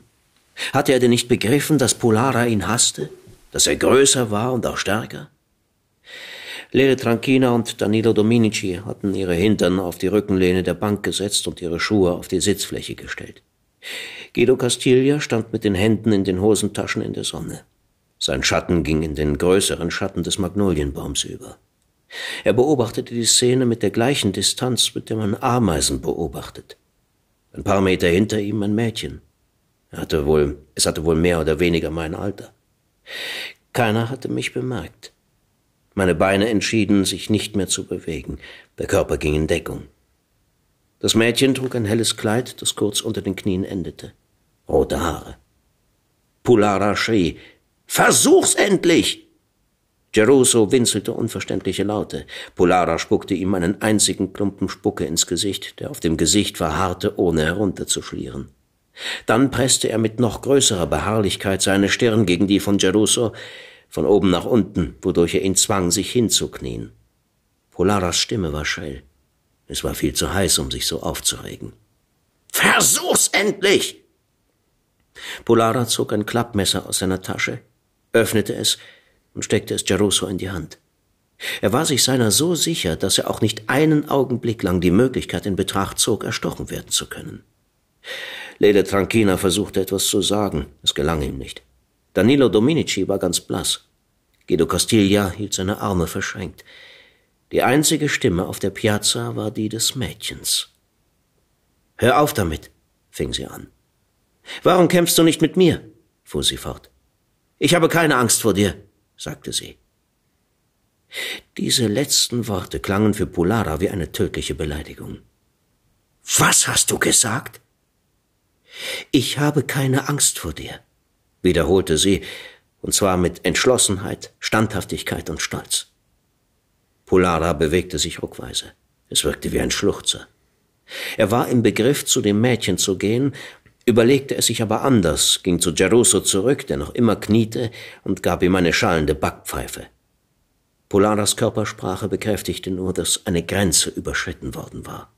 Schluss mit dem Zögern, den Witzen, den Spielereien. Jetzt war man in der Welt der Erwachsenen. Tu's jetzt, oder ich zerstückele deine Cousine, drohte er und deutete auf das Mädchen. Schlagartig hörte Geruso auf, den Schwächling zu geben. Er hob den Kopf ohne jedes Winseln, einfach so, von einem Augenblick auf den anderen. Lass sie in Ruhe, sagte er. Seine Stimme war ruhig und kalt, nichts von Flehen in der Stimme. Tu's oder ich zerstückle sie! Polara bebte am ganzen Leib, Beine, Augen, Worte. Geruso stand auf. Das Messer zitterte nicht mehr in seiner Hand. Schwör mir, dass meiner Cousine nichts passiert. Polara öffnete wie elektrisiert die Arme. Ja! schrie er mit zunehmender Raserei. Er war besessen. Die Welt außerhalb dieses Augenblicks existierte nicht. Er merkte gar nicht, dass die Aufforderung zu schwören nicht an ihn gerichtet war. Gerusos Augen, einzigartig auf der Piazza, sahen mich an. Ja, ja, ja, ich schwör's, ihr passiert nichts, gar nichts. Aber mach jetzt, schneide jetzt, schneide! Unbeirrbar beharrte Geruso. Schwöre mir, dass meiner Cousine nichts passiert. Ohne dass es mir klar wurde, sprach mein Mund eine Antwort aus. Ich schwöre. Geruso hörte auf, mich anzusehen. Er packte das Messer mit der rechten Hand und führte es in der Höhe des Knochenglieds des linken Zeigefingers. Tranquina drückte Dominicis Hand und biss sich auf die Lippen. Dominici beugte sich nach vorne, weil er Bauchkrämpfe bekam. Die Cousine rannte los. Du Scheißkerl! Castilla entschloss sich dazwischen zu gehen. Er fing sie ab und hielt sie fest. Polara sprang auf seiner Stelle herum. Los, los! Geruso blickte mich wieder fest an. Er weinte nicht mehr, er zitterte nicht mehr. Er blickte ein letztes Mal zu seiner Cousine hinüber. Er sah, dass sie von Castilla zurückgehalten wurde. Er konzentrierte sich auf das Messer und einen Augenblick erinnerte er mich an Großvater, der vor dem Schneidbrett saß, um Pilze zu zerteilen, das Messer über den Finger hinaus, der Daumen, der auf den Pilzfuß drückte, der Pilzhut, der sich loslöste, der Blutstrahl, der in die Höhe schoss, das Knochenglied des Zeigefingers, das herunterfiel, Dominici, der sich übergab, Tranquina, der weinte, die Cousine, die schrie, Castilla, der sie an sich drückte, Polara, der heulte, die blutverschmierte Klinge, die von der Erde zurücksprang, Geruso, dem nun das Fingerglied des linken Zeigefingers fehlte und der ohnmächtig nach hinten sank. Bei all dem war es mir vorgekommen, als hätte ich meinen Namen rufen gehört. Ein blaues Auto fuhr auf die Piazza und wirbelte Staub und Kiesel auf. Es gab keine Zeit, den Streifen Rauch zu bewundern, der in der schwülen Hitze aufstieg. Ein weiteres Auto tauchte auf, es war silbermetallig. Durch das heruntergekurbelte Fenster kam ein Arm, eine Hand und eine Pistole hervor. Ich sah mich im Rückfenster reflektiert. Wieder hatten sich meine Hände gehoben, um mein Gesicht zu schützen. Tranquina schluchzte. Dominici drückte in seinen Magen. Das Mädchen beobachtete den ohnmächtigen Gerusso am Boden. Castilla hielt sie weiterhin mit aller Kraft fest. Polara, der überhaupt nichts gemerkt hatte, schrie. Und während die Reaktion auf diese Amputation verarbeitet wurde, begriff ich zum ersten Mal in meinem Leben, wie viel Macht und welchen Perspektivwechsel das plötzliche Auftreten eines Pistolenschusses bringt. Zuerst wurde der Schuss von den Ohren wahrgenommen, ein so durchdringender Knall, dass der Körper ihn mit einem sofortigen Zusammenziehen der Muskulatur absorbieren musste. Das dauerte einen ganz kurzen Augenblick. Wie eine Welle stellten sich die körperlichen Folgen ein, die die Verpuffung nach sich zog. Der Hall löste einen heftigen Schmerz am Trommelfell aus, die Realität schien sich zu dehnen. Es war, als würde sich alles verlangsamen, so wie wenn man unter Wasser wäre. Das dauerte ein paar Sekunden, dann fiel die Blase zusammen. Ein zweiter Schuss fiel. Meine Schultern zogen sich blitzschnell nach vorn, als wenn der Körper sich verkleinern wollte. Das Rückfenster des blauen Autos zersprang in tausende kleinster Glassplitter. Die Zahl der Schüsse nahm zu. Drei, vier, sieben, zehn, schwer sie alle zu zählen. Das Fenster des Alpha Sud, das neben Castilla und Gerussos Cousine geparkt war, ging, ging zu Bruch.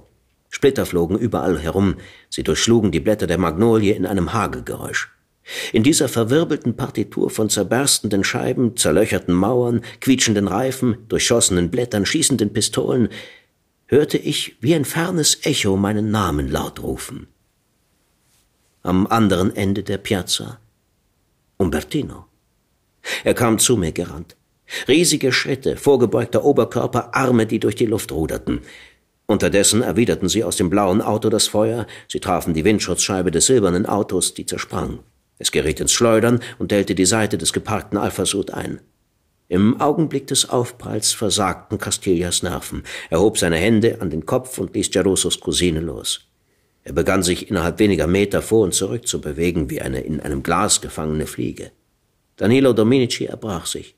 Lene Tranchina hatte seinen Kopf zwischen Ellbogen und Knie gezwängt, Umbertino rannte. Die Pistolen beherrschten weiter den Schauplatz.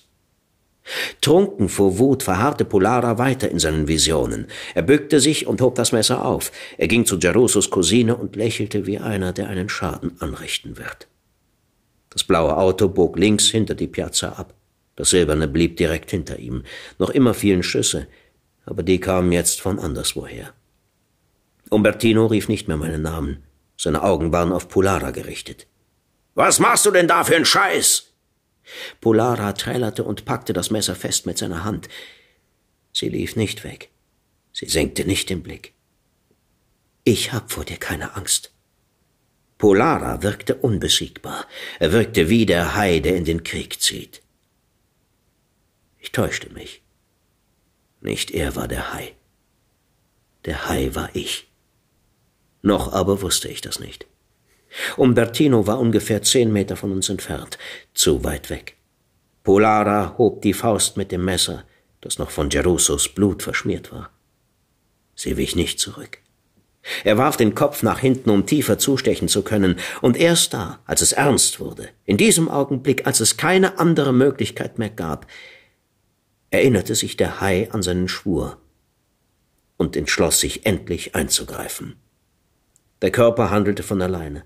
Ein ferner Impuls, ein Samenkorn vor einem Leben ausgestreut, fing jetzt an zu keimen. Die Beine trugen mich vor Polara. Umbertino fluchte. Ich befand mich jetzt zwischen dem Mädchen und dem Messer. Sie hatte dunkle Augen. Sie duftete nach Salz und Zitronen. Ich empfand keinen Zorn, ich empfand keine Wut. Ich war ruhig und heiter wie der Zorn Gottes. Ich versenkte die Fäuste in Polaras Gesicht. Ein, zwei, drei, viermal. Sein Versuch, mich zu erstechen, ging ins Leere. Ein Satz nach hinten, mehr war nicht nötig. Polara torkelte. Ein Sprung wieder vor und meine rechte drang in seinen Magen. Er klappte vornüber. Die linke stieg auf und zertrümmerte ihm die Schneidezähne. Bevor sein Rücken noch die Erde berührte, befand ich mich schon im Flug. Ich drückte ihn mit meinen Knien im Bauch zu Boden. Mit geballten Fäusten schlug ich wieder zu und wieder und wieder, bis Umbertino mich schließlich von da losriss. Er hob mich mit beiden Armen hoch und drückte mich an sich. Meine Hände bluteten, meine Fingerknöchel waren aufgeschürft. Hinter meinen schmutzigen Händen sie. In der Straße hinter der Piazza Schreie, Krankenwagen und Polizeisirenen. Die Tonspur von Palermo. Der Onkel kontrollierte, was von Polara übrig war. Das wird ihn lehren, Frauen mit Dreck zu bewerfen, dieser Wichskopf. Danilo Dominici und Lele, Tra Danilo Dominici und Lele Tranchina waren mit ihrer Eisenbank verwachsen. Der Blick von Castilla, der an einem nicht weit von uns entfernten Punkt stand, war erloschen. Umbertino brachte Gerussos Blutung mit einem Taschentuch zum Stillstand. Endlich wirkte er unbeschwert, jetzt, wo er bewusstlos war. Onkel Umbertino wandte sich an das Mädchen. Hey, Mädchen, alles klar? Gleich wird der Krankenwagen da sein und die Bullen auch. Kann ich dich allein lassen? Kommst du zurecht? Ich und mein Neffe, wir müssen jetzt gehen, und zwar sofort. Warte, antwortete sie. Ruhig und sicher schaute sie Geruso nicht mehr an und kam zu mir. Ciao, sagte sie. Ich konnte ihr überhaupt nichts antworten. Sie nahm meine Finger in die ihren. Das ist nur Blut, flüsterte sie. Das geht weg. Sie führte sie an ihre Lippen, einen nach dem anderen. Sie wusch jeden Schmerz fort. Ich hatte eine Leere in der Magengegend wie auf der Schaukel. Ich bin Nina, sagte sie. Dann lächelte sie, und ich flog von der Schaukel. Onkel Umbertino streichelte über meinen Kopf. Gehen wir, bevor die Bullen da sind. Meine Finger öffneten sich, sie schlossen sich wieder. Sie verabschiedeten sich nicht mehr von ihr. Ein paar Minuten später war ich in der Boxschule, ich trug Boxhandschuhe und kletterte in den Ring. Zum ersten Mal in meinem Leben. Die ganze Zeit dachte ich an sie. Was für eine Sprache, oder? Geiler Ausschnitt. Ja, ist er, ja, ist er wirklich. Ähm, der Hai war ich. Der Hai war ich, ja. ja, aber das ist schön, weil ich habe das, oh. also ich habe das sehr filmisch gerade erlebt. Genau dieser Moment, wo er eingreift und sich selbst dabei beobachtet, oder? Also ja. das ist ja kla filmisch klassisch so mit einer genau. Zeitlupe wahrscheinlich und dieses alles läuft von automatisch also, oder also sind so. Stimmt, man ist schon so verseucht, man hat ja, schon die Bilder klar. Von ich bin ja auch so ein bisschen ja, Martial Arts verseucht, also in dem Sinne, wo dann alles verinnerlicht ist, ne? Aus drum geht, genau. genau. Ja, ja. Und er einschreitet und den Handlungsverlauf ändert. Ja, also äh, in dem ganzen Buch passiert gar nicht so wahnsinnig viel Action. Außer dass es, es handelt natürlich vom Krieg und der Großvater ist ja schon, im, ich glaube, also im Zweiten Weltkrieg auf jeden Fall hat es zu tun.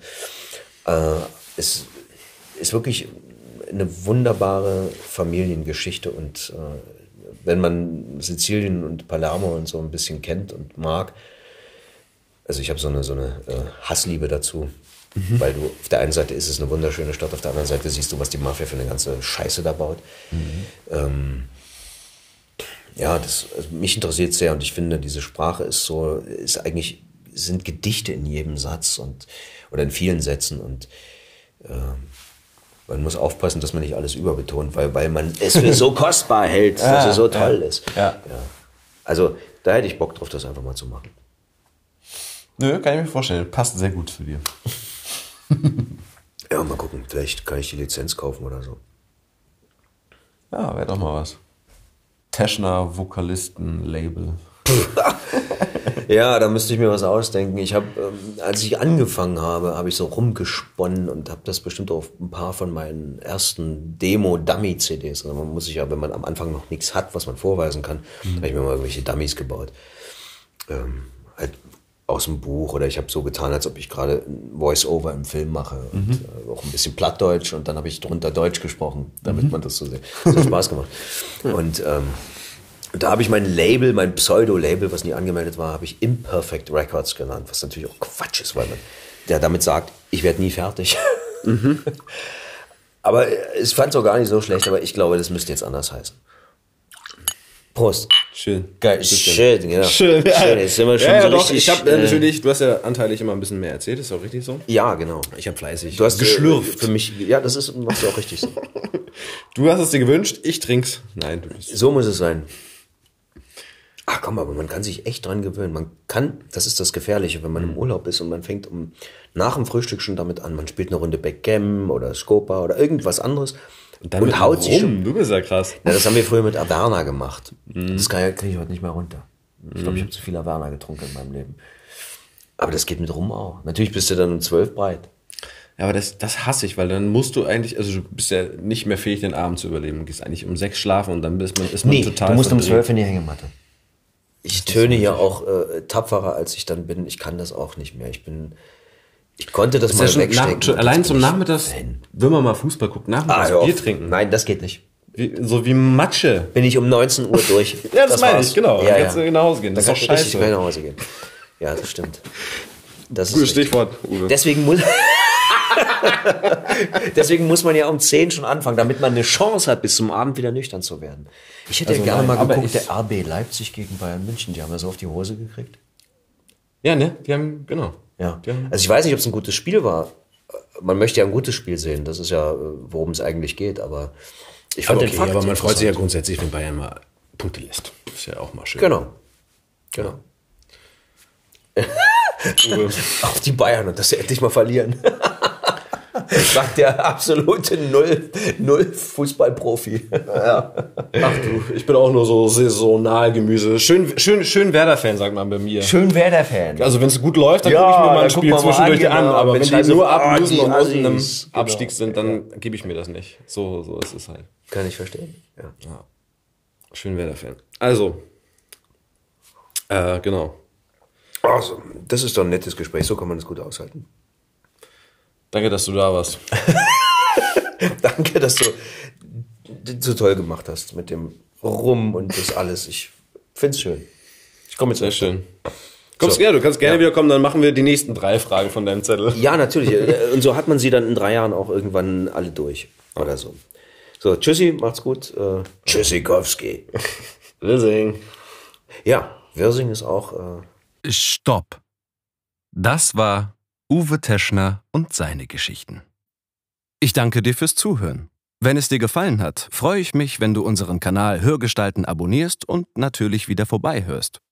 Du findest uns bei iTunes, Spotify und überall da, wo es Podcasts gibt. Wenn du Anregungen für uns hast oder uns irgendetwas mitteilen willst, dann her damit. Schreib uns einfach eine Mail an hörgestalten.lauscherlounge.de oder über Facebook. Unsere Facebook-Seite darfst du übrigens auch gerne liken. Dort gibt es nämlich unter anderem Fotos und Zitate von unseren Gästen. Alle Infos findest du noch einmal in den Show Notes. Und das nächste Mal ist wieder mein Kollege Josef Ulbich an der Reihe. Dieser Podcast ist eine Produktion der Lauscher Lounge. In den Podcast-Kanälen Lauscher Lounge Hörbuch und Lauscher Lounge Hörspiel findest du kostenlos die Eigenproduktion des Labels. Aber nur für eine bestimmte Zeit. Außerdem legen wir dir sehr den Podcast Texte von gestern ans Herz. Bei einer Live-Veranstaltung lesen Erwachsene Texte, die sie als Kinder oder Jugendliche geschrieben haben. Egal ob lustig oder traurig, gemeinsam durchleben wir erneut die Absurditäten, Tragödien und Kleinigkeiten des Aufwachsens. Wenn du keine unserer Podcast-Veröffentlichungen verpassen willst, abonniere einfach den Kanal Lauscher Lounge alle Podcasts. Also, ahoi, ciao, tschüss und bis zum nächsten Mal bei Hörgestalten. Shh.